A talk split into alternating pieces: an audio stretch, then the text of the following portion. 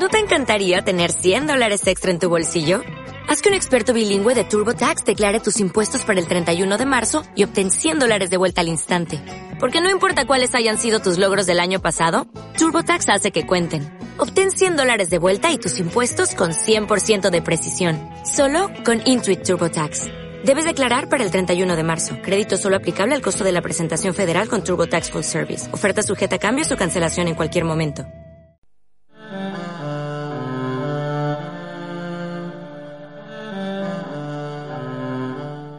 Casi todas las conquistas sociales, por no decir todas, se han hecho a través de las ideas de la clase obrera, del socialismo, del comunismo, de los sindicatos luchando, haciendo huelgas. Las comunistas lo tenemos clarísimo. Pensiones, sanidad, educación, servicios sociales para la mayoría social y que le den por el saco a los bancos. Hay que decir que no es momento de pacto social, porque sus intereses y los nuestros son irreconciliables. Ahora es momento de lucha. Tenemos que expropiar a los expropiadores.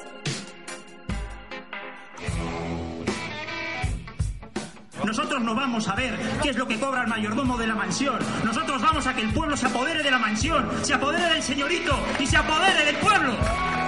Nos importa un carajo lo que cobra. La mayoría silenciosa, su mayoría silenciosa, lamentablemente no existe. Lo que existe es una mayoría con voz, que lo que reclama es una alternativa al paro o a la precariedad. O pueblo que más ordena. El pueblo es el que ordena. Sí se puede. Salud, camaradas y república.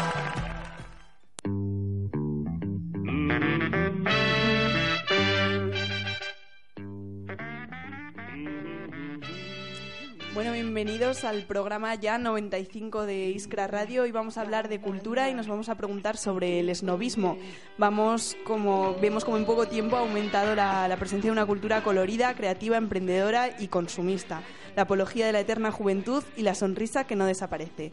Sí, hoy en Iskra Radio vamos a hablar de hipsters y vamos a contar para ello en la mesa con Daniel Cabrera, ex profesor de la Universidad de Zaragoza, y Nacho Aguilar, que es responsable de formación en la UJC Aragón. Entrevistaremos también a Víctor Lenore, autor del libro Indies, Hipsters y Gafapastas. Empieza ya Iskra Radio.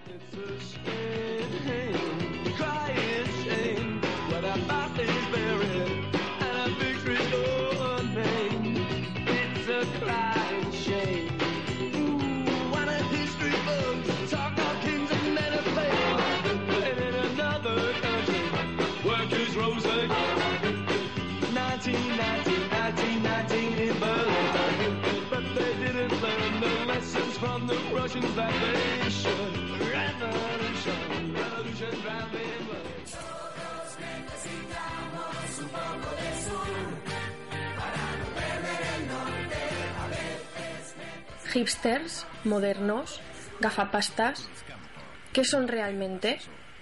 ¿Forman parte de una nueva tribu urbana? ¿O son la evolución de los hijos de los pijos de siempre?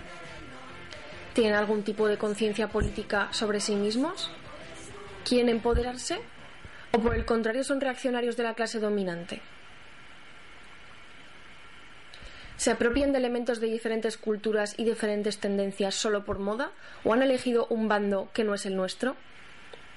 Hoy en Iskra Radio desgranaremos a estos sujetos urbanitas que se están apropiando de los bares, conciertos, internet, moda, música, cine y cultura.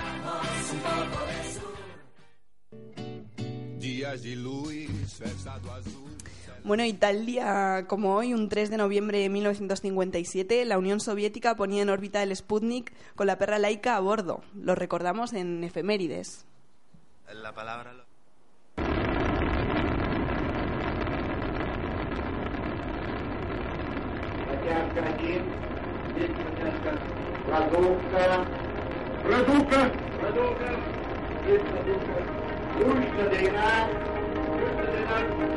продукта, продукта, есть продукта. Нужно дрена, нужно дрена, есть Зажигание. Центр, я понял один, зажигание. Зажигание.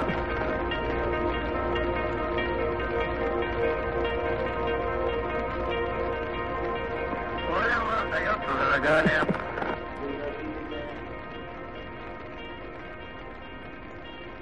Hoy, día 3 de noviembre, se cumplen 57 años del vuelo del Sputnik 2, la nave soviética que convirtió a la perra laica en el primer ser vivo en realizar un viaje orbital al planeta Tierra. Sucedió un mes después de que el Sputnik 1 se convirtiera, el 4 de octubre de 1957, en el primer satélite artificial en conseguir orbitar el planeta Tierra. En un contexto de guerra fría entre la Unión Soviética y los Estados Unidos de América, este suceso conmocionó gravemente a la sociedad norteamericana, ya que ponía en evidencia la superioridad soviética en este terreno, al ser la del Sputnik 1 la misma tecnología que podía llevar al lanzamiento de misiles balísticos intercontinentales con cabezas nucleares con gran precisión. Sociológicamente, este fenómeno se conoce como crisis del Sputnik e hizo que Estados Unidos se lanzara firmemente a alcanzar tecnológicamente a la URSS, dando comienzo así a la conocida como carrera espacial. Que nació en 1954, era una perra callejera sacada de las calles de Moscú y entrenada para soportar los rigores de un precario primer viaje espacial. Fue elegida así porque se pensaba que al estar habituada a los rigores de la vida callejera, soportaría mejor situaciones extremas. El objetivo de enviar un animal al espacio era comprobar que era posible la vida en microgravedad y que se podía sobrevivir a la enorme aceleración que se sufre durante el lanzamiento del cohete. También se probaron los primeros sistemas de generación de oxígeno, absorción de dióxido de carbono y otros elementos para reproducir las condiciones de vida necesarias. Fueron los primeros pasos del viaje del ser humano al espacio que culminó Yuri Gagarin en el Vostok 1 cuatro años después.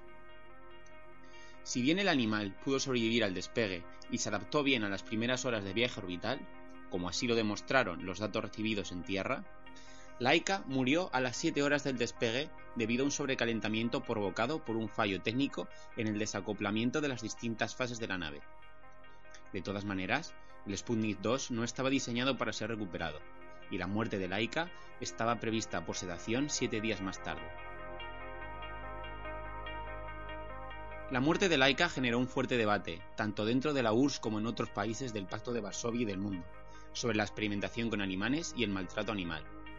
Sobre todo, se criticó al programa del Sputnik 2 por la precipitación con la que se realizó y que no contemplara la recuperación de Laika con vida. Sin embargo, debido a las fuertes contradicciones entre bloques y lo hermético de los datos de la carrera espacial, estas complicaciones éticas se pasaron por alto en un principio. No fue hasta muchos años después que conocimos las opiniones de los protagonistas de este programa espacial.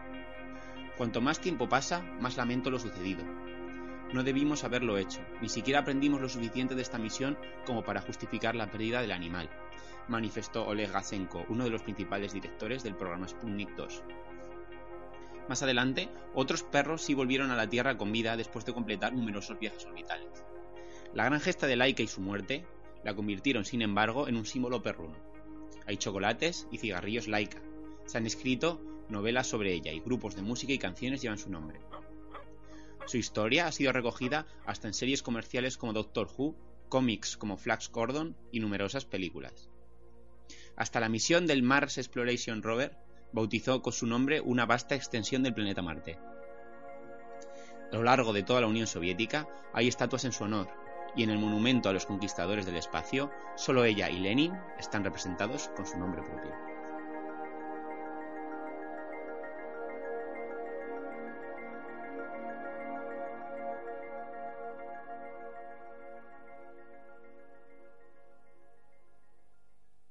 La palabra loewe siempre es, bueno, la asocio yo al love. Love. Mi truco infalible para ligar es pretender que no quiero ligar. Me bajo del avión, me pinto, me visto y ¡pum! ya estoy. Lo más guay de España que no tiene otro país son las españolas. La frase mítica de una película y madre es arriba la pestaña. Es que España es única, solamente hay una y es. Es que Spain is different. Estar enamorada es súper guay, súper guay, porque es como. Todo te da vueltas, son como mariposas. Es un rollo esto de hacerse mayor.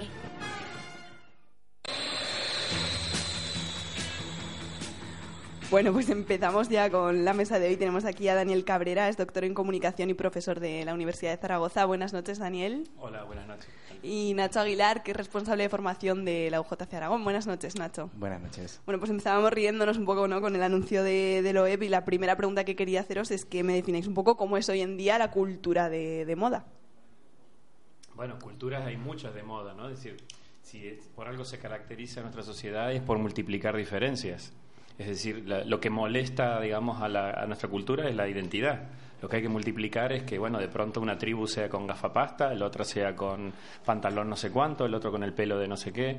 Nos reíamos porque, digo, bueno, en, las voces, digamos, podíamos identificar tribus que no eran solo hipsters, ¿no? Es decir, había pijos allí.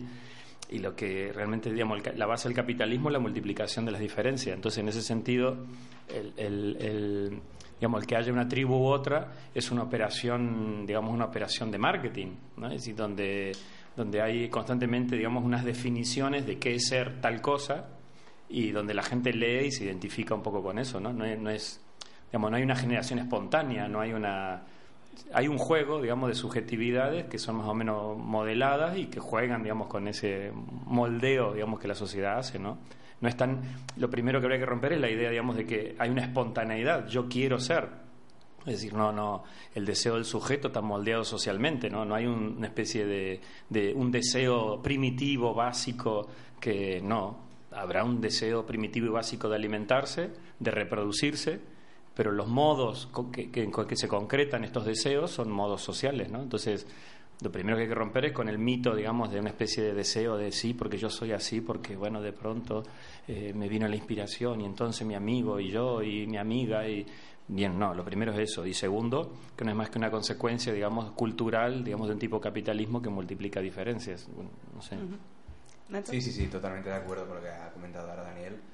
No deja de ser un, un dispositivo que genera subjetividades que luego el capitalismo va a, va a obtener un rédito eh, en productos o en, o en diversas formas de entender la- las conductas sociales. Pero hay determinados productos culturales que, que pasan a ser dominantes, son considerados que están de moda. O sea, os quería preguntar qué, qué tenemos que ver o qué tenemos que escuchar o qué tenemos que leer para que seamos considerados cultos hoy, hoy en día.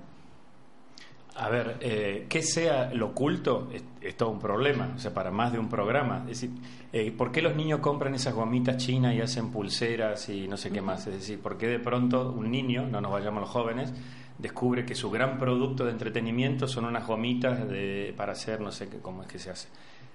Eh, Bueno, ¿y qué pasa con ese niño? ¿Qué pasa con un adolescente que le gusta tal música? ¿Y qué le pasa con un joven universitario que, que digamos que de pronto está organizando una identidad, un tipo de subjetividad y de hay una recompensa detrás de eso hay una recompensa psicológica, una recompensa afectiva. Eh, somos recompensados a, a partir de eso.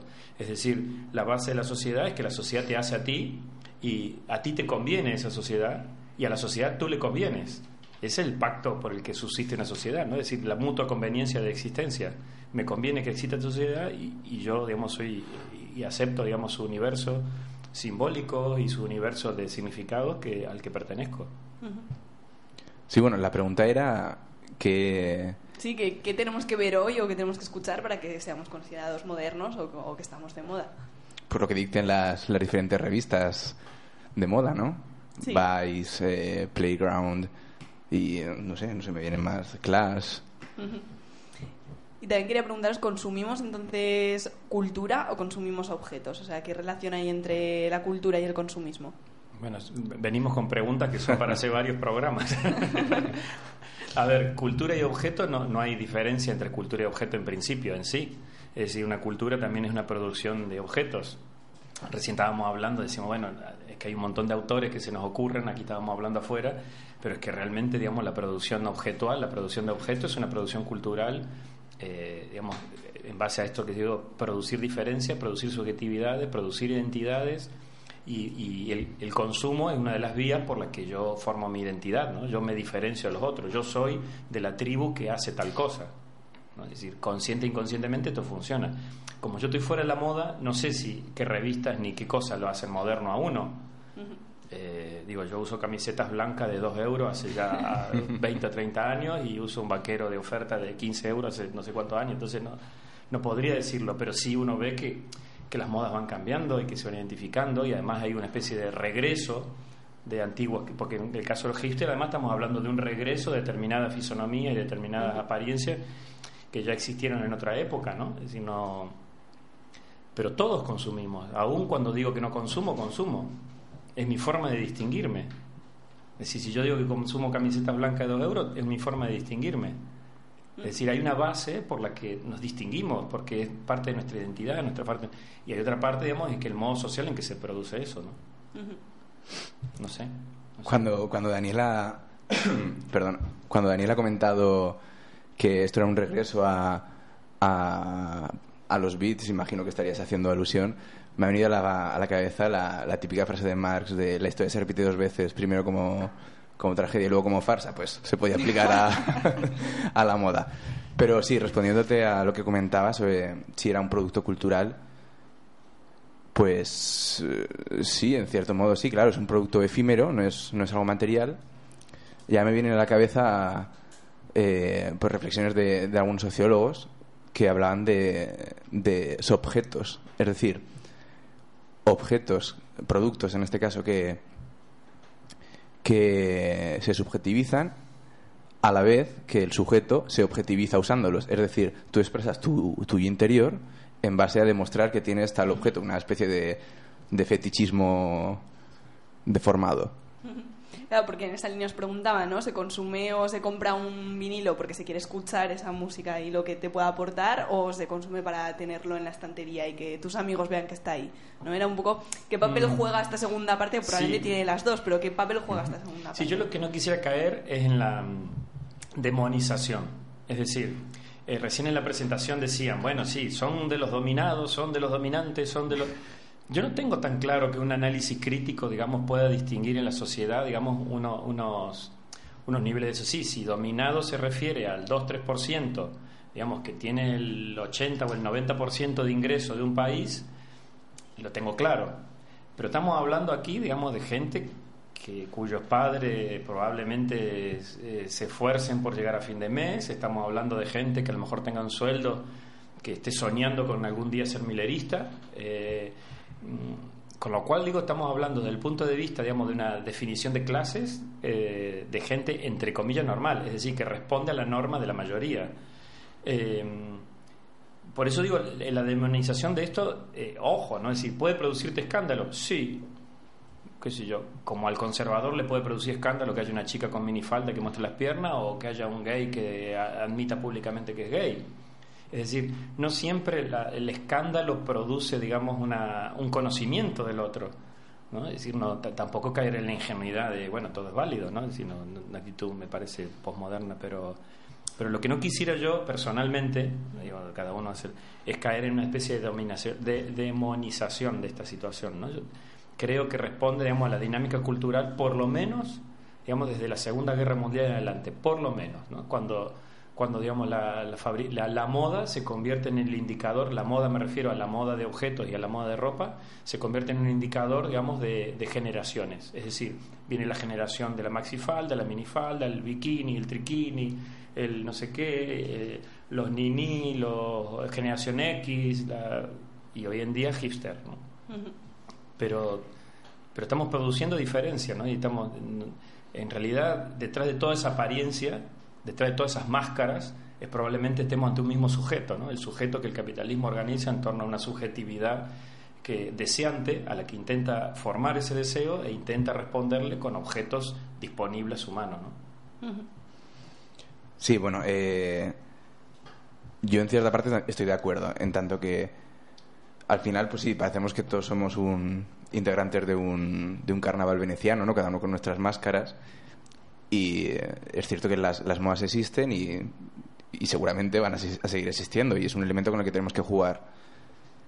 El problema no está tanto en las modas, sino en, en- en la particularidad de, de los valores que, que el mercado intenta transmitir a través de, de, de esta nueva moda denominada hipster, ¿no? Esa- ese narcisismo, individualismo que condiciona mucho nuestra, en nuestro caso, la, la práctica política y el acercamiento a los jóvenes de nuestra generación.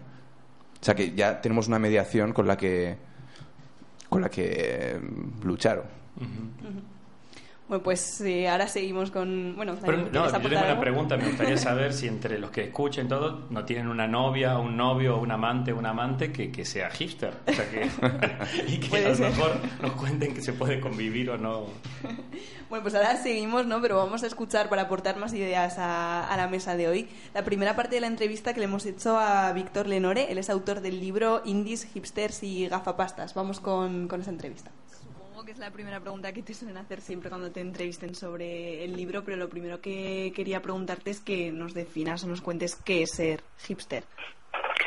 Eh, pues hipster es una palabra con una tradición de varias décadas, ¿no? Empieza en los años 40 mm, vinculada a la generación beat y designaba a estos jóvenes eh, que habían decidido bajarse en marcha del sueño americano y, mm, y escuchar un poco de jazz, eh, fumar un poco de marihuana y, y vagabundear un poco por Estados Unidos, ¿no?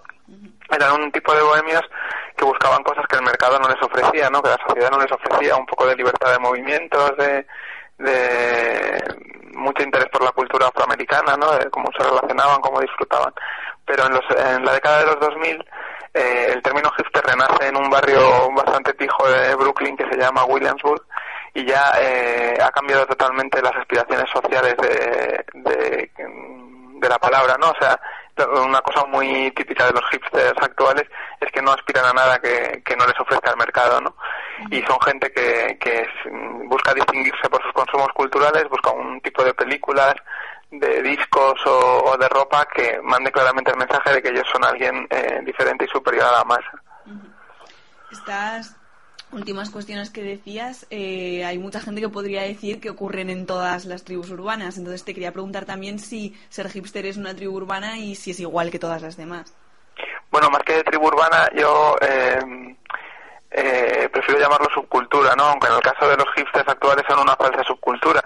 Por ejemplo, eh, si hablamos del punk en Inglaterra o del rock radical vasco aquí en el Estado español, eh, eran, eso fueron soluciones eh, a, digamos, a cuestionamientos sociales, ¿no? Si tú eres un chico de 17, 18 años eh, en el País Vasco o en, o en Londres de Margaret Thatcher y te y no te gustaba la forma en que estaba organizada la sociedad, pues te buscabas unos espacios alternativos que eran eh, la casa ocupada, la radio libre eh, o tu grupo eh, de, de insumisión, ¿no? de asesoramiento para la insumisión. Entonces esos esas subculturas articularon una especie de refugios sociales para mucha gente y fueron una educación política.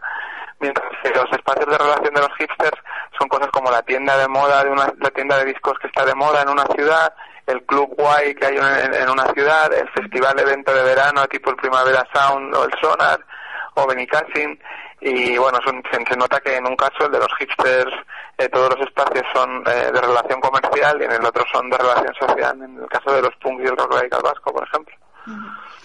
¿Y qué otros valores encontramos en esta subcultura? Pues yo destacaría el individualismo, el narcisismo, una anglofilia muy fuerte, ¿no? Todo lo que viene de Londres, de Los Ángeles y de Nueva York es bueno y todo lo que viene de América Latina o de África es algo cutre y sin valor, ¿no? Eh, y eso, no sé, bueno, también hay un machismo bastante fuerte, ¿no? Y que no se cuestiona nunca. Eh, y no sé, en general eso diría. Porque algunos ejemplos de este sexismo, de esta, de esta fobia todo lo que a lo que no sea anglosajón.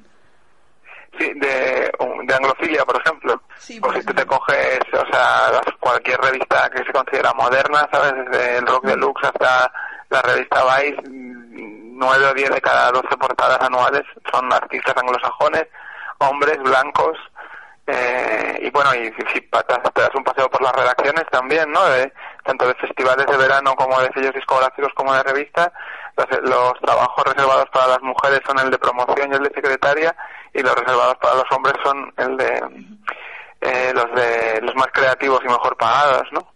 Eh, hace poco, el año pasado, en la revista, o no, perdón, hace dos años en la revista Diagonal, eh, hicimos un artículo colectivo que se llamaba Machismo Gafapasta, donde eh, unas cuantas mujeres metidas en esta subcultura denunciaban como el machismo así bastante con ejemplos de su vida cotidiana y la respuesta que recibió fue muy hostil, ¿no? Como que no estaban dispuestos a cuestionar sus privilegios.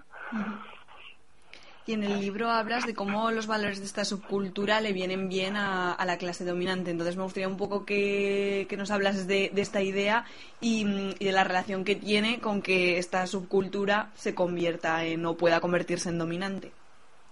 Bueno, pues mira, eh, que es dominante es una cosa bastante sencilla de ver, porque por ejemplo, vamos, es, eh, últimamente la reina Leticia eh, está acusando un montón de eventos hipsters, ¿no? A ver al humorista Miguel Noguera, a los planetas, a Ilsa, Super Submarina, que son grupos hipsters así de moda, ¿no? Y en cuestión de valores, porque les viene bien, ¿no? O sea, el indie y el hipsterismo en España eh, es el reflejo social de, de los años del PP y del PSOE, ¿no? Lo que la gente cercana a quien se me llama el PP-PSOE. O sea, antes, en los años 70, por ejemplo, en un- eh, muchos padres decían a sus hijos, si lo que quieres, eh, si quieres defender tus derechos en el mercado laboral, lo que tienes que hacer es, es apuntarte a un sindicato y, y defender de manera colectiva con tus compañeros, ¿no? A partir de los 80 se pone de moda entre la clase media y los aspirantes a clase media mandar a tus hijos a estudiar a Londres eh, inglés y que vuelvan y en vez de una solución colectiva como un sindicato, la solución es como eh, cultivarte tú para, para ser más competitivo en el mercado laboral, ¿no? Yo fui uno de esos chicos que mandaban a Inglaterra también eh, un par de veces a, a, a aprender inglés, ¿no? Y volvías con, con las revistas de moda, el Musical Express, con los últimos grupos y te sentías así como el más el más guay de la clase, ¿no? Y de ese sentimiento nació en parte pues todo el público de, de la cultura indie que luego se transformó en, en la cultura hipster.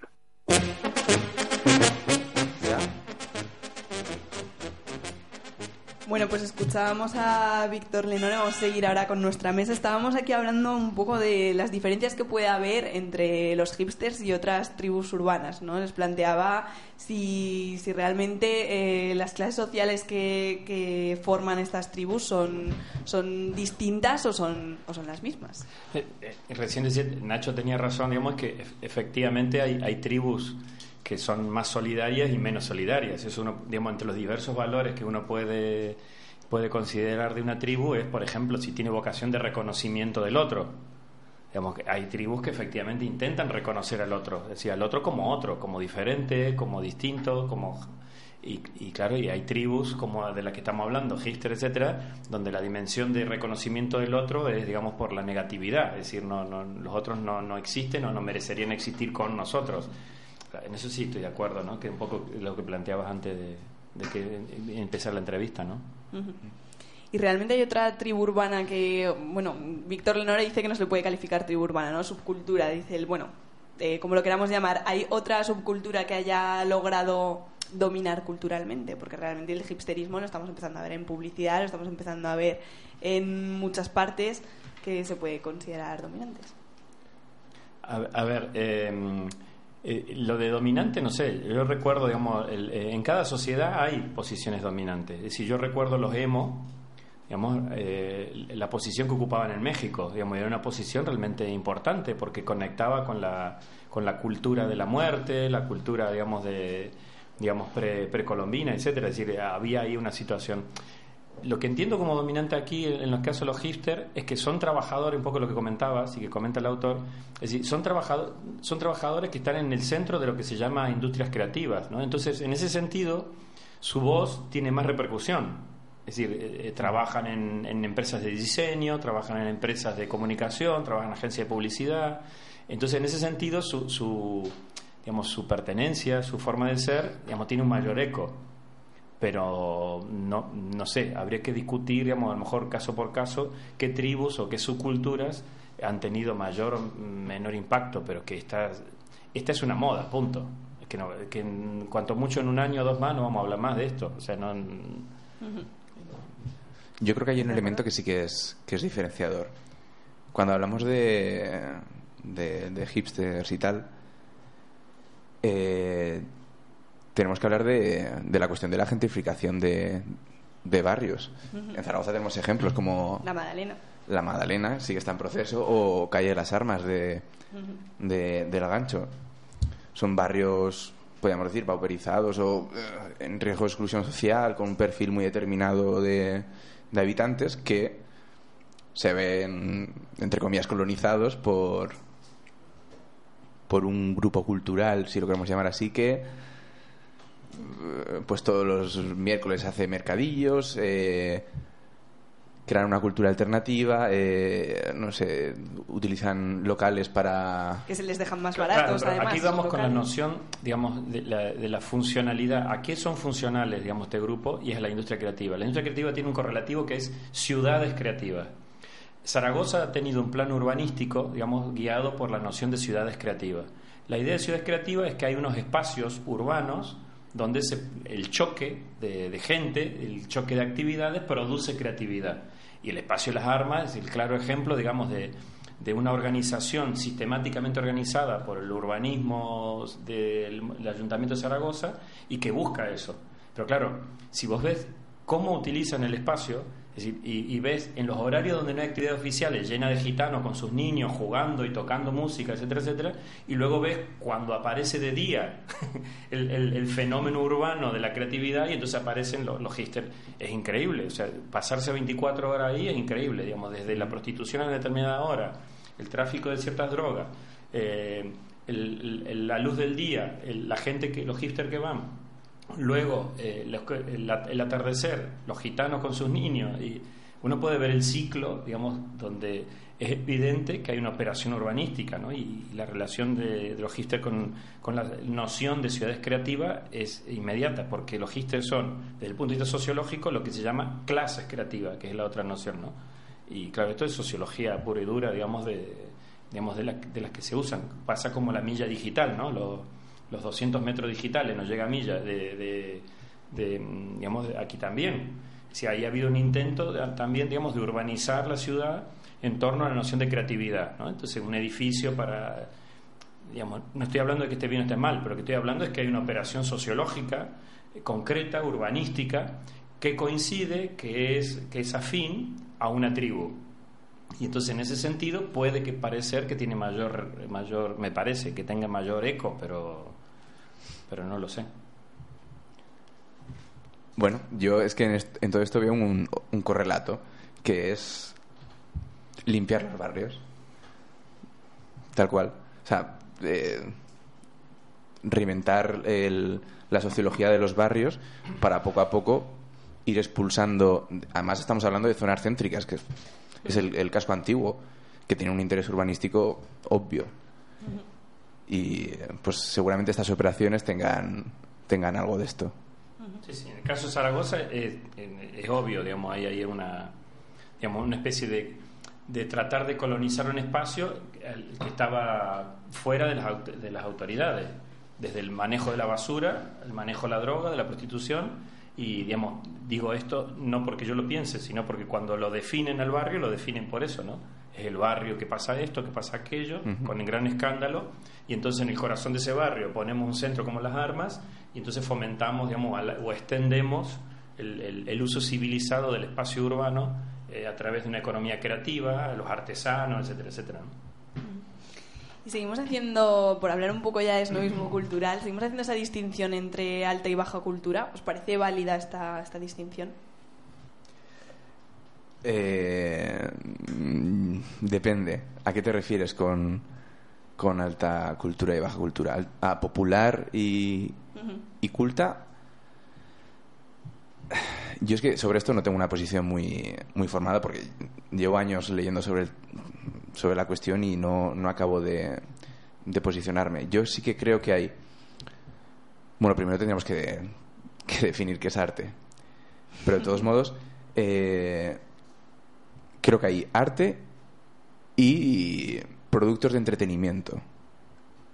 Esa sería mi distinción. No, no tanto al- arte alto, arte popular, que, que es la, la mítica distinción adorniana, pero sí que creo que hay, que hay productos culturales que sí que se asemejan más a un producto de mero entretenimiento que a una obra cultural, a una obra, a una obra artística. Sí, digamos, el- a nivel cultural hay eh, arte, digamos, cultura burguesa, es decir, cultura de la ciudad y de, digamos, de clase media, media alta, y cultura popular.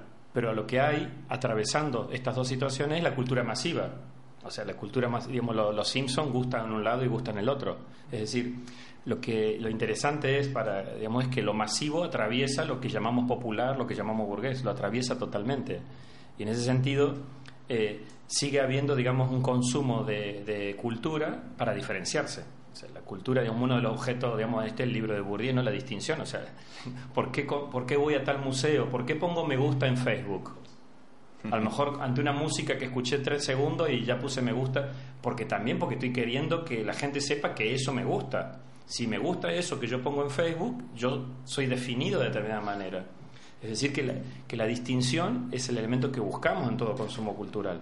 Pero evidentemente, digamos, el consumo burgués es diferente al consumo popular, pero lo popular lo atraviesa todo. ¿eh? Lo, lo- lo- popular atraviesa todo. Pero claro, si uno analiza las muestras de los museos, verá de qué manera, digamos, la cultura oficial asume elementos de la cultura popular, digamos, atravesado por lo masivo. En inglés, cultura popular y cultura masiva se confunden, pero bueno, nosotros en español podemos, porque digo, si se leen varias de las traducciones de los libros de lo que hemos estado hablando, eh, verán que dice cultura popular. En realidad se está refiriendo a la cultura masiva, de la televisión, del cine, de la industria cultural en general, ¿no? Claro, pero ¿con qué criterio decimos que es arte y que no? O sea, existen, no sé, criterios científicos para decir que es valioso, que es más valioso que otra cosa, que es arte, que es entretenimiento, que... Hombre, criterios científicos no, pero existen diferentes teorías que, que se pelean entre ellas, ¿no? Pero vamos, algo así como un criterio científico, obviamente no. Bueno, no hay criterio científico en lo humano, ¿no? O sea, eso es, eh, eso estoy de acuerdo, ¿no? No hay nada. Pero, mm, eh, ¿qué diferenciar arte o no arte? Eh, justamente ese es el problema del siglo XX-XXI que hemos heredado, ¿no? La distinción entre lo bello y lo feo, digamos, un problema estético de fondo. O sea, no, no, tal vez, digamos, citando a Adorno que decías, digamos, justamente lo que, lo que no se ha podido hacer cargo en la cultura de masas es, nos ha hecho cargo, digamos, del primitivismo, ¿no? Decir, de un Picasso que, que ve, en, digamos, en las estatuas eh, africanas, eh, no ve lo bueno o lo malo, ve el surgimiento de lo, de lo radicalmente básico, del instinto, ¿no? Y, y- y por eso él eh, es cogido por esa fuerza, ¿no? Y esa es la fuerza que intenta domesticar la cultura de masa, ¿no? Que no aparezca lo primitivo, que no aparezca lo básico, que es en definitiva lo estético, lo bello. Pero claro, esto también llevaría a otra discusión tremenda, ¿no? No sé, yo le preguntaría a los hipster qué es arte y qué no es arte. Bueno, pues vamos a escuchar ahora la canción Mira una moderna y después... ¿Me dicen que no? ¿Otra canción? Bueno, después vamos a hacer una pausa para música y después escucharemos la segunda parte de la entrevista de Víctor Lenore, donde le hemos preguntado también sobre estas cuestiones que estábamos debatiendo. Le hemos preguntado por qué es mejor consumir un producto de David Lynch que, que Gran Hermano, por ejemplo. Escuchamos esa canción y a continuación la entrevista.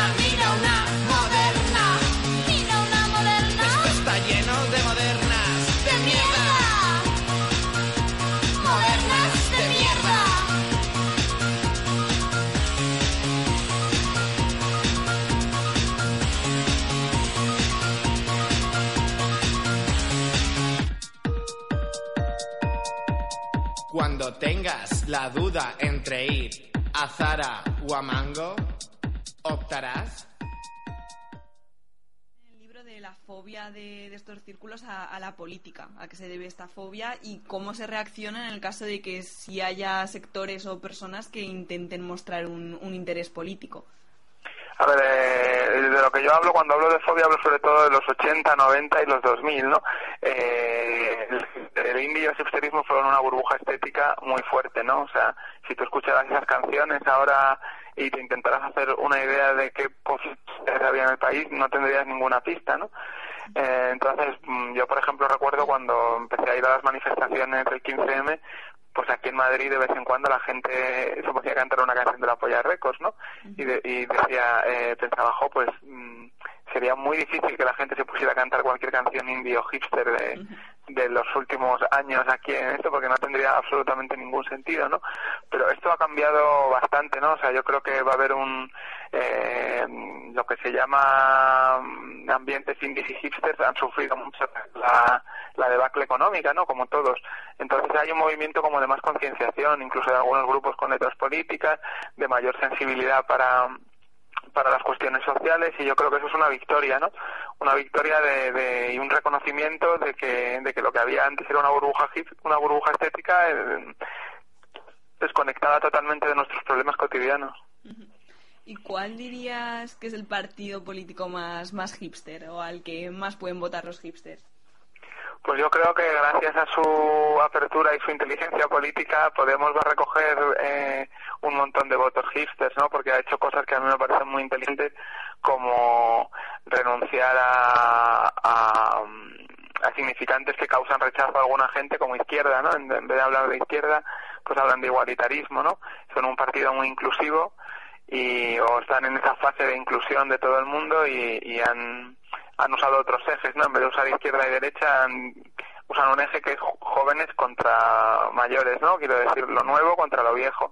Y también un, un otro eje que es excluidos contra casta, por ejemplo, ¿no? Entonces, claro, cuando eres las, las industrias creativas, que es donde se mueven los hipsters, han sufrido mucho. Los recortes, los despidos, hay muchísima precariedad, todos los trabajos son por obra, o sea, estás como una situación siempre muy, muy al límite, ¿no? Entonces, eh, yo creo que pueden sintonizar con esos, con, con Podemos y que, y que pueden sumarse al- a un cambio que obviamente este país necesita. Y hablas en el libro del hipsterismo de izquierdas. ¿En qué consiste esto? Sí, pues es, es eh, un mecanismo parecido al hipsterismo de derecha, digamos, pero que no se basa tanto en la ropa y en los discos como, por ejemplo, en, en citar a, a determinados pensadores, ¿no? Hay mucha gente relacionada con la izquierda, con los movimientos sociales, con las casas ocupadas en Madrid, que parece que le gustan los pensadores cuanto más... em, eh, como no sé cómo decirlo, impenetrables mejor, ¿no? Tony Negri, un- una persona que si te lees muchos de sus de sus textos pues son incomprensibles para, para cualquiera que no haya estudiado filosofía y sociología, ¿no? Y llevan esa, ese rasgo lo llevan eh, como una distinción, ¿no? Decir, no, es que si no entiendes a Tony Negri no puedes hablar de política, o voy a hablar de Tony Negri aunque la gente a la que tenga que convencer o a la que tenga que sumarme eh, no vaya a entender nada, entonces me parece absurdo, ¿no? Otro signo de distinción.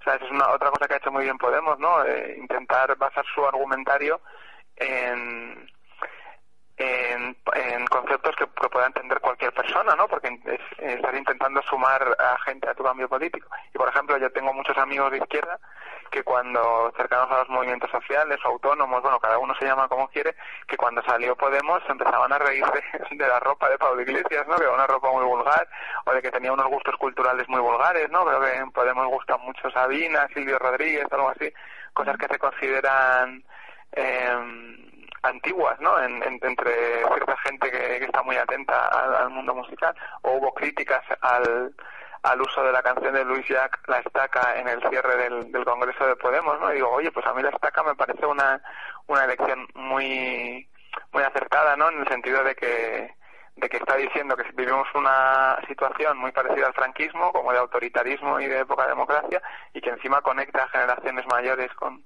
con otras más jóvenes, ¿no? Entonces, creo que son signos de distinción que, que no sirven para nada más que para que no sirven para fomentar la empatía, sino para eh, crear separaciones artificiales. Y te quería preguntar también, eh, ¿es mejor, no sé, es mejor por ver algo de David Lynch, por ejemplo, que lo nombras bastante en el libro, que, que ver Gran Hermano? Que si es peor ver David Lynch o Gran Hermano. Claro, que ¿qué es mejor? ¿Nos hace mejores ver una cosa u otra o, o realmente no tiene importancia?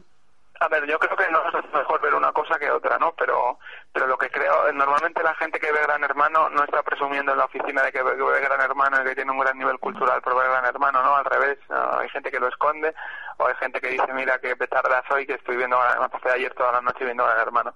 En cambio, los los fans de David Lynch sí que tienen cierta sensación de superioridad cultural, ¿no? Y a mí eso me parece una cosa un poco alucinante, ¿no? Porque tampoco creo yo que haga falta un- una cultura especial para descifrar David Lynch, ¿no? El, mm, por ejemplo, me acuerdo que en los 90 Twin Peaks era una serie que se emitía en Telecinco, ¿no? O sea, tampoco es que ni, ni- ni tengas un gran nivel cultural ni que hayas tenido que buscar muchísimo para encontrarlo ni nada, ¿no? ¿Que me acuesto con él? Pero seguro me lo merezco. Sí que me lo merezco. Que digan lo que quieran las de contabilidad. Vas a caer, guapito. Voy a hacerlo. Vamos. Tú déjate llevar. Sí, vale, vale, es mi jefe. ¿Y qué? Que sea mi jefe, bueno, pues... eh, casualidades. Sin prejuicios, oye. ¿Vosotros os casáis? Pues yo me voy a Tailandia. Y me enrollaré con un surfista buenorro. Bueno, no, no, mi sueño. Un bozo cachas. O con los dos. Sí, un trío. Bueno, pues eso, que lo de irse a Tailandia es un poco hipster, les estaba comentando. Que bueno, siguiendo con el debate que estábamos teniendo, os quería preguntar, eh, escuchábamos ahora a Víctor Lenore acabando la entrevista hablar sobre lo de Gran Hermano y, y David Lynch, y os quería preguntar si son siempre estos productos culturales que son considerados de calidad realmente buenos. Bueno, no sé qué quiere decir buenos. Decir, si quiere decir que no te hace mal el cerebro, bueno, eh, algunos sí, algunos no. Pero, eh, de nuevo estamos con lo que recién comentabas, digamos, respecto de, qué criterio utilizamos, ¿no? Decir, la mayoría de la gente no, no, no analiza el criterio con que algo le gusta. Digamos, digamos, anda por la vida cultural, digamos, diciendo me gusta, no me gusta y punto. Y en la conversación con los amigos va definiendo algún tipo de criterio, pero no, no se especializa, no lee poco, etcétera, etcétera. Salvo, digamos, aquellos que son más reflexivos y entonces tienen algún tipo de idea, pero no sé si es bueno o malo. La distinción entre bueno y malo, digamos, es de por sí. La pregunta por lo bueno o lo malo en la cultura ya es una pregunta, digamos, que supone una especie de reflexividad, de conciencia de lo cultural, ¿no? Y, y, digamos, la respuesta tiene que ver también dentro de cada tribu, ¿no? Es decir, tribus militantes, tribus religiosas, tribus eh, gafapasta o tribus de lo que sea, ¿no? Es decir, también hay... Claro que hay unos criterios, claro que hay unos criterios, claro que los hay, pero claro, eso, de eso va la estética, ¿no? Y claro, poca gente estudia estética, ¿no? Pero lo que sí hay es vergüenza. Hay ciertos productos que producen vergüenza, ¿no? Es decir, así como Adán y Eva de pronto descubrieron que estaban desnudos, claro, si alguien dice, se le llega a escapar en público que le gustó el reggaetón o que pasó, lo pasó muy bien en la sala tal o cual, eh, bueno, y le puede producir una cierta vergüenza, ¿no? Porque claro, no corresponde con quien está. Estoy harta de tanta crisis y de tanto mal rollo. Sí, es que realmente lo hablar de, de bueno o malo un, una obra o un producto cultural eh, no, no, no sabría en función a qué criterios hacerlo, pero vuelvo a lo de antes, es que yo sí que me arriesgo, sé que es muy arriesgado, pero diferencio entre entre productos de entretenimiento, como puede ser la mayoría de películas de Hollywood o, o- el otro día, por ejemplo, me metí en una de estas revistas en, en Vice, se llama. Y todos los lunes eh, hacen un informe sobre los 10 discos de la semana. Escuché una canción de cada disco y el resultado eh, fue los mismos intervalos, las mismas cadencias, la- el mismo ritmo, incluso las mismas voces. Parecía todo formar parte del mismo, del mismo disco. Entonces hay productos que se enfocan desde, desde, desde esa industria cultural a un determinado público muy concreto que realmente no, sé, no sabría si establecerlo como, como obra de entretenimiento, obra artística, pero vamos, que, aunque, que eso no es un juicio valorativo, que aunque fuesen obras de entretenimiento no quiere decir que sean malas. Vale, y otra pregunta que os quería hacer es un poco rara, pero me gustaría saber si vosotros habéis reflexionado sobre esto. Es si hoy, gracias a la cultura hipster, se puede ser considerado culto sin leer. Porque yo veo muchas cosas de los hipsters de cine, de música, pero de libros oigo poco. Entonces, no sé qué opináis. Alba, estás muy enfadada con los hipsters. No, Yo creo no, que aquí tenemos la jefa Mucha del comando anti-hipster. No, por favor, no, no. Eh, Hace No. mucho que la gente no lee y habla de...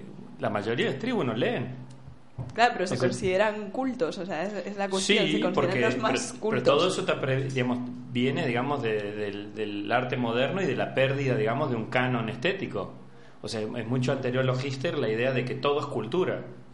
Es cultura. Y entonces, de, de pronto, digamos, si todo es cultura, tal como además cualquiera que haya estudiado antropología, filosofía, no sé qué, siempre hay algún lugar donde hay una serie de autores donde dice, bueno, todo es cultura. Bueno, si todo es cultura, de ahí a que todo sea arte, hay un pequeño paso, que algunos lo hacen, ¿no? Y ese pequeño paso marca la diferencia.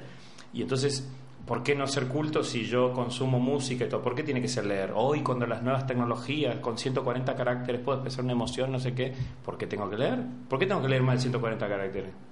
Es decir, es decir, la propia tecnología hoy nos pone en una situación donde la lectura es considerada algo viejo. Y entonces, en ese sentido, leerte tres páginas, si las noticias se lee un párrafo y ya te parece que has leído dos libros. Es decir, eh, quiero decir con esto, no, no, no es un problema del fenómeno hipster, es, es un momento cultural en donde la lectura parece no corresponder con la experiencia cultural que tiene la mayoría de la gente, que es que con pequeños titulares, pequeñas bajadas, pequeñas frases, es suficiente. Y es más, un vídeo son unos pocos segundos, es decir, antes hablábamos de un minuto de, de vídeo, un vídeo tiene que tener 10 segundos. ¿Eh? Es decir, eh, una frase 140 caracteres. Es decir, estamos ante una tendencia cultural que supera los hipsters. Los hipsters simplemente es lo que coge esto que está en el ambiente y dice, no leo porque me basta con la música, me basta con el teatro, con los conciertos, no sé. Sí, de, hecho en tu, en tu propia pregunta ya se ve la intencionalidad, porque consideras el hecho de ser culto con una liturgia muy concreta, que es la de leer libros, No, no, no devorar- va, no va por ahí. A ver, la, la cuestión es, en serio, no me quiero meter a debatir, pero la cuestión es que cuando yo he estado en círculos, debate, debate. en los círculos hipster, veo que se habla mucho de En los círculos. Sí. Bueno, Estoy harta de tanta crisis y de tanto mal rollo. Bueno, lo ha dicho Víctor Lenore, ¿no? Ha dicho que Podemos del partido hipster, lo podemos decir nosotros también. Que, que eso, que se habla mucho de cine, se habla mucho de, de música, pero yo echo de menos que se hable de literatura. Es algo que de verdad me llama la atención. O sea, mm, claro que es muy viejo la tendencia a dejar de leer, pero que el círculo o la subcultura que se considera culta y que se considera superior culturalmente a los demás, porque yo creo que eso sí que ocurre en los hipsters, ¿no? Eh, no lee, o por lo menos no, no presume de leer, y eso pues creo que es algo que, que choca. Sobre esto, a modo de, de anécdota, el mismo día que me metí en, en la revista esta en Vice, había otro artículo, igual estoy dando mucha publicidad, pero bueno, Eh, había otro artículo que daba razones para no leer a Proust, a... a ¿Qué más? ¿Qué más? Bueno, para no leer eh, Madame Bovary, y bueno, había, había una lista... eh, impresionante de, de- purga de, de libros de la literatura, de libros sobrevalorados que no tienen ningún tipo de, de interés cultural para nadie. Claro, Sí. no vayas a saber más que el Una- tipo que escribe sí, el sí, sí, artículo, es que al final... Sí. Pero, pero digamos, a ver, yo entiendo que significa, una cosa es no leer, y otra cosa es promoción de la no lectura. Yo, yo entiendo tu, yo me río, pero, pero entiendo tu, tu animadversión ante la promoción de la no lectura como un acto cultural. Ahí sí lo entiendo perfectamente. Es decir, da igual que leas en un dispositivo electrónico, que leas en un PDF o que leas en papel, digamos, de lo que estamos hablando es del valor cultural que tiene, digamos, la lectura de obras, digamos, que son evidentemente arte y que tiene que ver con la literatura y que tiene que ver con la autocomprensión del ser humano como ser humano. En eso tienes toda la razón, ¿no? Es decir, realmente, así como antes decíamos, si, si uno de sus valores es no comprender al otro, es decir, no ser solidario, estoy en contra. Si otro de sus valores es eh, promover la no lectura, estoy en contra, claro. Pero claro, yo, o sea, Alba, que es la jefa del comando anti-hipster, pero bueno. No, eh, no, no quiero que quede esa sensación que no es así, no es así. Tengo Bueno. que preguntar, yo que sé, es el Nada, tema nada. del programa. Bueno, vamos a escuchar ahora una, una canción que de este verano, de un anuncio de cerveza, y vamos a comentarlo.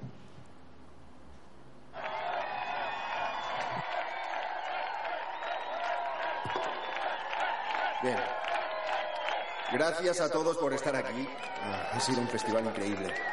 Que no hubiera sido posible sin mi hermano. Venga, sube.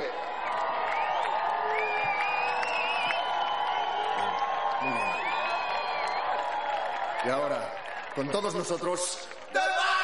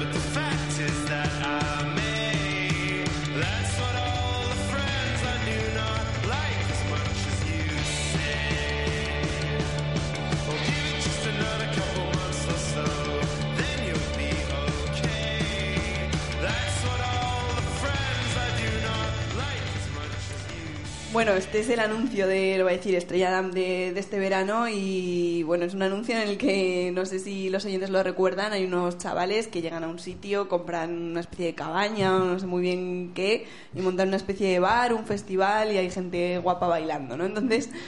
Os quería preguntar realmente, eh, no, hablando en serio, el enlace o el aprovechamiento que hace de la estética hipster y los valores hipster la, la publicidad, ¿no? ¿Qué, qué significa esto? Aparte un poco de lo, de lo que ya ha comentado Daniel, ¿no? De que esta gente trabaja en las industrias creativas, entonces es, claro, es normal.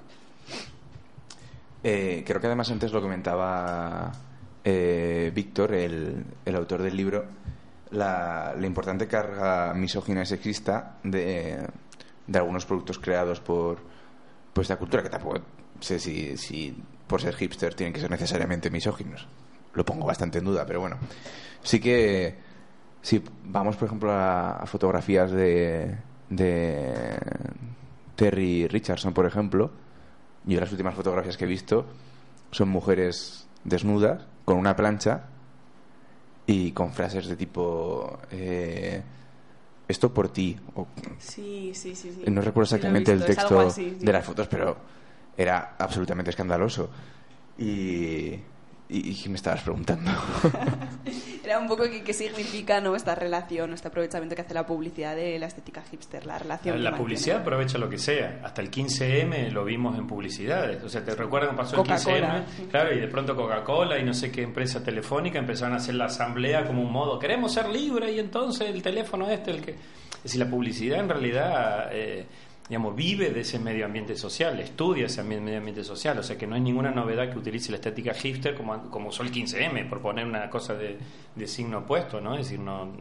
La publicidad intenta conectar, intenta vender y, y toca la emoción del momento, ¿no? No, no- En eso no creo que haya ninguna novedad, no me da la impresión, no lo sé. Claro, todo lo subsumible para obtener renta es, es aceptado. En esto coincido con lo que decís del entretenimiento, es decir, si entretiene y, y el entretenimiento es el puente para vender, ya está, punto. Vendo, entretengo, ya está. Y esta tendencia que hay en la publicidad ahora al buen rollo permanente y la sonrisa permanente y la juventud eterna, eh, ¿os parece que tiene relación con esta subcultura y que beneficia todos estos, estos valores, estas ideas a, a la clase dominante o os parece que no tiene relación? A ver, eh, el recurso a la, vi- a la juventud eh, y el recurso a la vida alegre es un recurso post Segunda Guerra Mundial y la juventud, no, digamos, si uno hiciera una historia de la juventud, la juventud es muy joven. No existió joven, jóvenes antes de la Segunda Guerra Mundial casi.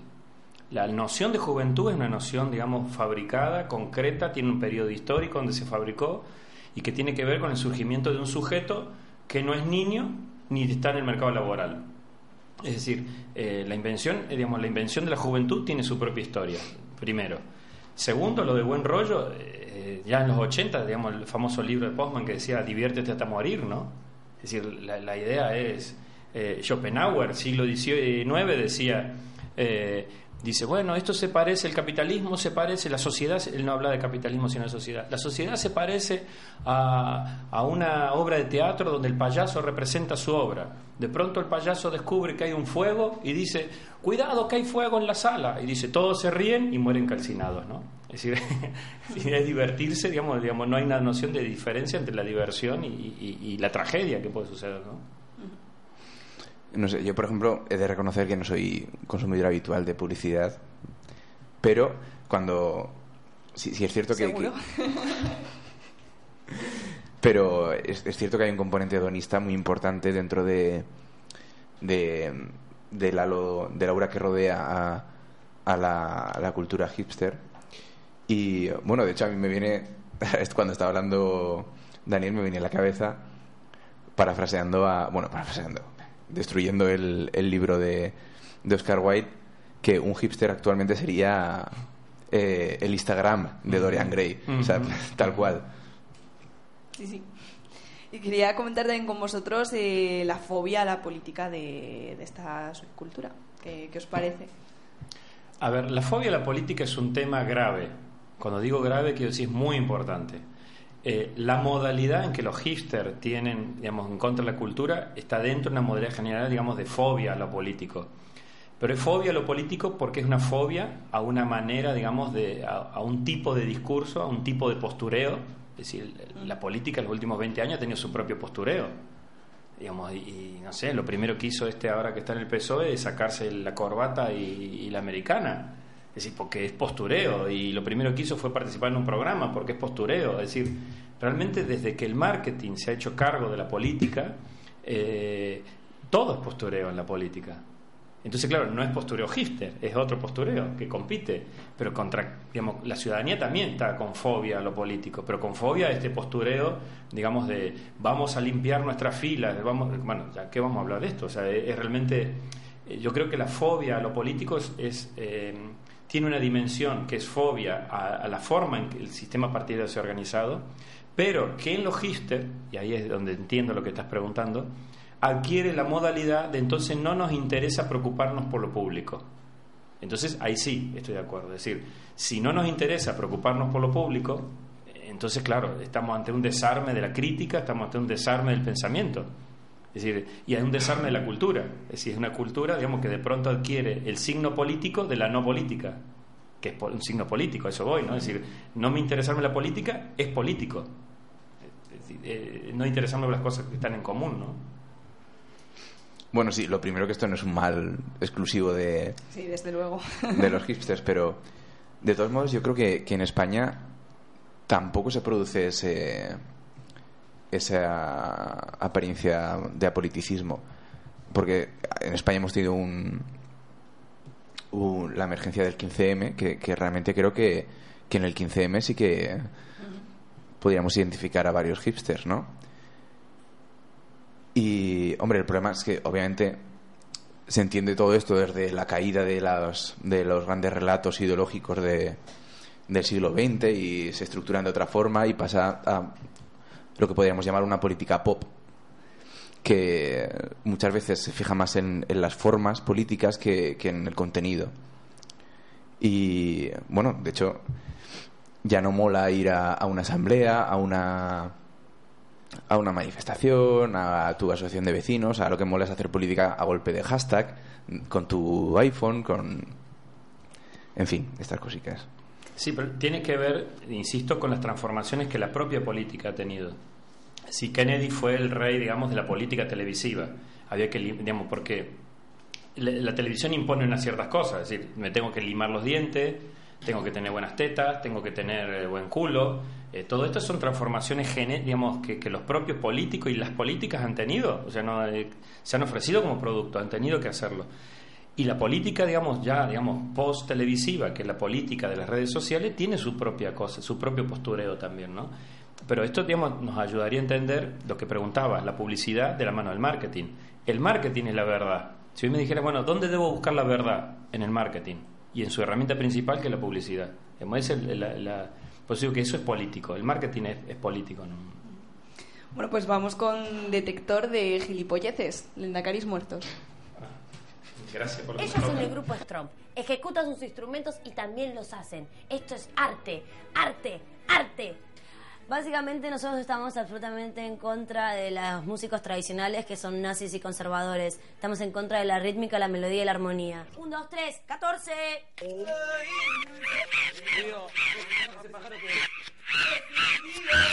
Qué lejos está el arte de la repetición y el virtuosismo. Miren el caso de Andrés Queveda. Él es un artista que vive el segundo, está presente y hace música. Música con lo que tiene, con lo que va sintiendo. ¿O no, Andrei? Hay un tipo filmando. Ahí está la cámara, atrás de su ojo. No puedo verlo.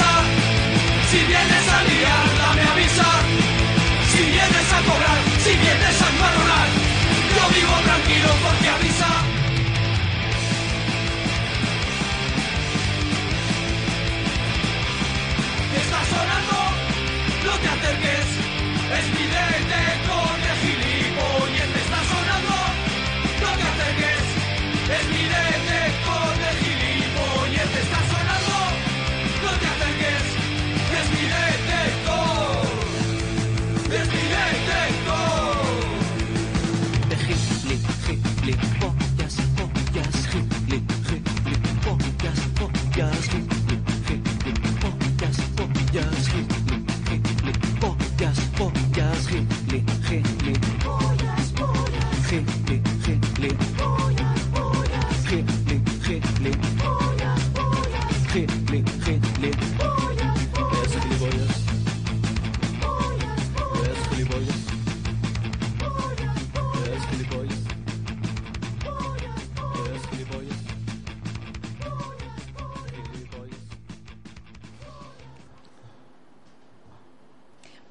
Tenemos a Elena al teléfono. Elena, buenas noches. Hola, buenas noches. Ella es de Feminismo Unizar y ha participado en la creación del ciclo Cortos Reivindicativos para Jóvenes Combativos. Te llamamos para que nos cuentes en qué van a consistir y cuándo van a ser. Bueno, pues nada, que este fin de semana, tanto el viernes 7 como el sábado 8, se ha organizado pues eso, un ciclo de cortos que consiste fundamentalmente en la proyección de tres cortos centrados en, en educación, que será el viernes 7 a las 7 y el sábado un corto de trabajo y ya para finalizar un corto de feminismo. Y bueno, el objetivo era crear a raíz de, de esos cortos un debate para que todas las personas que quieran venir y que estén interesadas en estos temas y en expresar su opinión y en intercambiar posturas, pues puedan venir y expresarse libremente. ¿Y qué cortos vais a proyectar? Pues eh, el de educación será el paradigma del sistema educativo. El sábado a las 6 será el de trabajo, que se llama La Pecera. Y el de feminismo a las siete y media de la tarde, que será mayoría oprimida.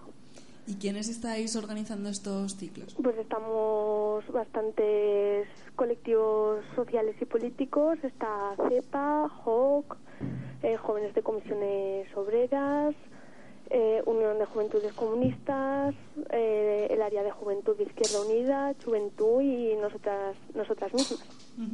¿Y vosotras eh, qué habéis preparado para, para este corto de feminismo? ¿Habéis pensado algunas líneas de debate o algún tema en especial que, que queráis tratar?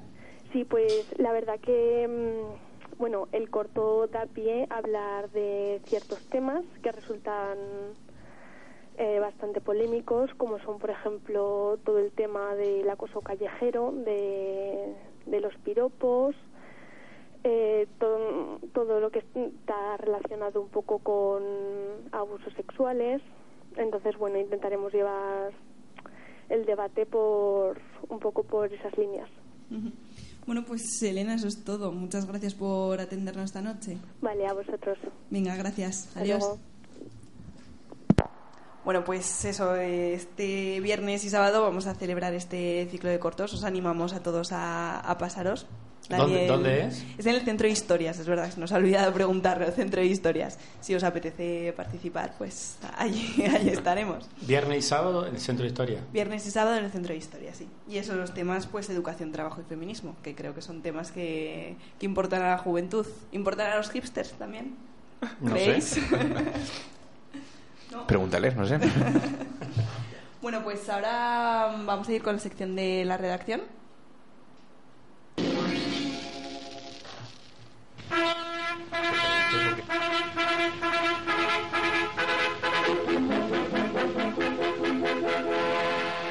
Noticiario y documental de la redacción.org. Prepárate para dejar de ser manipulado.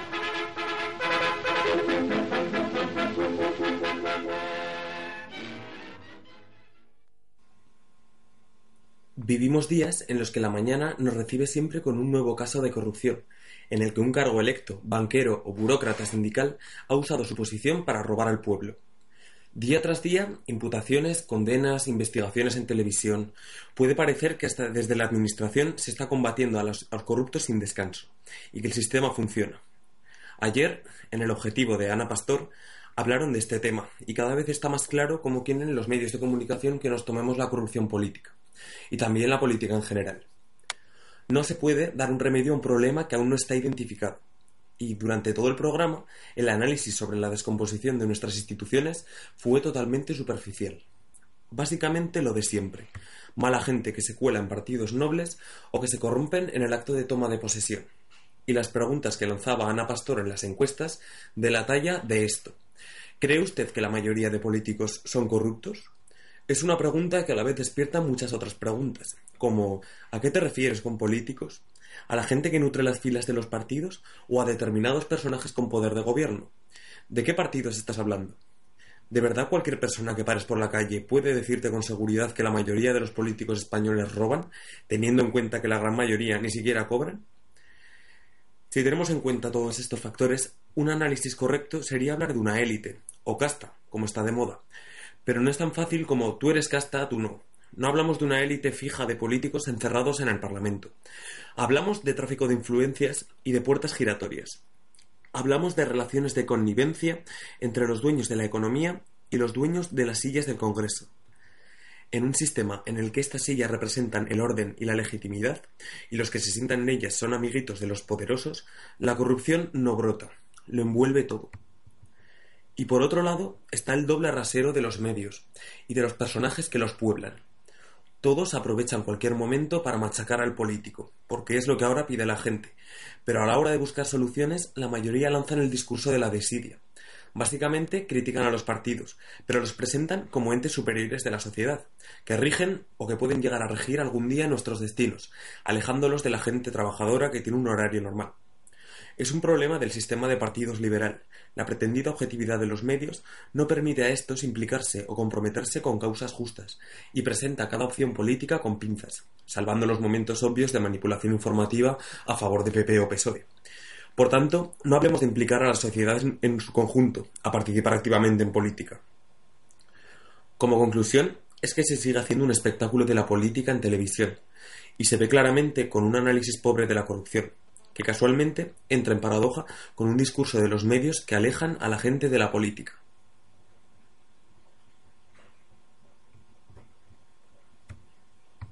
Visítanos en laredacción.org para descubrir más manipulaciones de los medios de comunicación por un periodismo libre y crítico. laredacción.org.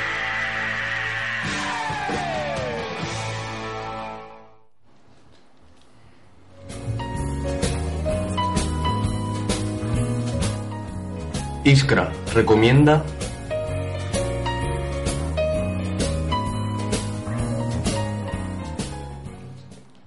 Bueno, vamos a hacer un poco de meta iskra. Tenemos aquí al teléfono a una voz que os va a sonar. Hola Javi, buenas noches. Hola, buenas noches. bueno, cuéntanos, ¿qué, qué nos recomiendas hoy? Bueno, eh, bueno, se acabo de oír mi voz también ahora en la sección. Eh, Estamos eh, abusando voy de a recomendar dos cosas. Primero, una la última novela que me he leído de, de un autor que se llama Just Van de Castile, que se llama Porque el mundo funciona perfectamente sin mí, de Tropo Editores, una editorial muy maja que además si vais a una feria del libro a comprar un libro, os regalarán otro, si lo compráis. Bueno, y el libro trata más o menos una distopía, que una especie de distopía que habla de un mundo donde los ricos viven atrincherados en, en barrios que son centros comerciales, que son pisos construidos encima de centros comerciales, y es un poco y el, mundo exterior es un representa la criminalidad es muy peligroso todo y hay mucha mucha marginalidad y pobreza. Y representa por un lado dos cosas. Por un lado eh, la, el, barri- el centro comercial está representa la seguridad la estabilidad donde vive la élite económica el mundo del consumo masivo y el mundo exterior representa pues eso la pobreza. Y por otro lado también está el, el mundo, bueno, eh, eso lo que he dicho realmente. Y, y bueno, eh, la novela, eh, bueno, eso realmente representa un poco una distopía en la que, el- en la, que la seguridad representada por el mundo del consumo realmente. Y por otro lado también el, el metaíscra que decía, eh, eh, bueno, es anunciar un poco que Iskra va a evolucionar. eh, es un programa, bueno, quiero recomendar este programa porque es un programa de radio donde realmente se hablan de muchos temas. Se puede hablar de cualquier tema, pero siempre una visión global, una visión social una, una, una visión política, donde intentamos transversalizar todos los temas un poco. Y bueno, va a haber cambios dentro de poco, va a haber cambios muy importantes que, bueno, se acercan a nuestro programa número 100 y, y bueno, ahora comentarás un poquillo más tú, profundizaros un poco más. Sí, nada, solo decir eso, que nada, que queríamos hacer la tontería esta de recomendar Iskra, de Iskra recomienda para, para deciros que estéis atentos esta semana porque vamos a anunciar novedades sobre el programa. Así que eso es todo, ¿no, Javi? Sí, pues eso es todo. Vale, venga, muchas gracias. Venga. Adiós, buenas noches. Yo creo que a Lewis se le ha sobrevalorado. Ya le veo como candidato Oh, a la sí. vieja academia. Sí, Mel y yo nosotros- hemos creado la Academia de los Sobrevalorados. Sí, cierto. Para famosos como Gustav Mahler, Isaac Dinesen y Carl Jung. Scott Fitzgerald Lenny y- Bruce. eh, no sí, Lenny Lenny Bruce. Bruce. ¿Y qué me decís de Norman Mailer Yo y creo Walt que son Whitman? estupendos todos los que habéis mencionado. Tenías uno entre manos la semana pasada. No, yo no lo tenía. Era tuyo, Heinrich Boll, ¿no? ¿Sobrevalorado? Tenemos una buena colección, como veréis. ¿Y qué os parece Mozart? ¿No iréis a dejar fuera a Mozart puestos a despellejar a la gente? ¿Y qué me decís de Vincent Van Gogh? ¿O Ingmar Bergman? ¿Ha dicho ¿Qué os parece Ingmar Bergman? Ese no, no te metas con ¿Bergman? Bergman. Sí, ¿qué pasa? Bergman es el único genio del cine actual. Es un fanático de Bergman. Pero si sois de lo más opuesto. El programa que tú escribes para televisión es brillantemente divertido, mientras que su perspectiva es típicamente escandinava, lúgubre. Todo está impregnado de Kierkegaard. Es algo ingenuo, pesimismo a la moda. Todo ese silencio, el silencio de Dios. Muy bien, me encantaba cuando estaba en la Universidad de Radcliffe, pero eso ya está superado, totalmente superado. Aléjame Eh, de ella. ya creo puedo que ya no saldré más con De él. verdad que es ¿No? una... ¿Acaso no veis que se trata de un intento de dignificar los propios traumas psicológicos y sexuales, poniendo como parangón ciertos principios filosóficos? No es más que eso. Hemos llegado. Eh, mm, escucha, celebro haberte conocido. Pero- Ha sido un placer y una sincera satisfacción, pero tenemos que marcharnos. Bueno. Tenemos, eh, tenemos que ir de compras, Hey. lo había olvidado. ¡Hey! ¿A qué vienen tantas explicaciones? Por favor, yo soy de Filadelfia. Quiero decir que creemos en Dios, de modo que... Pero, pero ¿qué diablos ha querido decir? ¿Qué, qué- qué ha querido decir Pero con qué- eso? Soy de Filadelfia, creemos en Dios. Eh, ¿Tú, ¿Tú has entendido algo de lo que ha dicho? Bueno, pues llega al final el programa de hoy. Ya nos toca despedir a Daniel y a Nacho. Muchas gracias por haber estado con nosotros esta noche y haber participado en, en este debate sobre el hipsterismo. Si tenéis algo más que añadir, pues es el No, momento. gracias por participar en este comando anti-hipster. Espero que salgamos por ahí a poder cazar hipster. Estoy harta de tanta crisis y de tanto macrismo. Bueno, ya Titular, estamos en titular. la sí. No, no, en serio, gracias. Yo creo que realmente merece la pena tomar fenómenos concretos de la cultura para poder pensar, digamos, el fenómeno cultural en totalidad. Ujú. Yo creo que lo lo interesante del programa no es solo lo que se pueda o no haber dicho de los hipster, sino lo que se puede pensar respecto de la cultura, del momento cultural que estamos viviendo. Es decir, nunca será suficiente todo lo que podamos analizar de fenómenos culturales que nos permitan pensar nuestro momento. Sí, ¿Qué caracteriza un pensamiento crítico en el sentido marxista del término? El poder ver la dimensión política de lo que aparentemente no es político. Y en ese sentido me parece que estoy muy contento de estar aquí. gracias. Nacho. Sí, yo, yo muy breve. Simplemente que no nos quedemos con el hecho de despreciar, porque muchas veces esto también se da, este, esta especie de elitismo también se suele dar en los círculos marxistas, que tendemos a despreciar muchas veces eh, aspectos culturales. Pues que no nos quedemos con eso, que re- realmente las modas son un, un un aspecto sociológico de, del mundo, bueno, de esta etapa concreta del capitalismo que no vamos a poder modificar al menor de momento, que sepamos jugar con ellas, que sepamos que seamos más distendidos en nuestras en nuestras prácticas con ellas y aprovechemos esas esas esas modas. Eh, Walter Benjamin dice que la moda es el fenómeno por excelencia, digamos, del capitalismo contemporáneo. O sea que, digamos, analizar modas, en el sentido filosófico del término, es, es el- uno de los objetos de cualquier persona que quiera reflexionar sobre su época, ¿no? Bueno, pues con estas reflexiones nos despedimos. Superado ya el programa 95, volvemos pronto con el programa 96, en el que hablaremos sobre África. Buenas noches y gracias por escucharnos. Agur.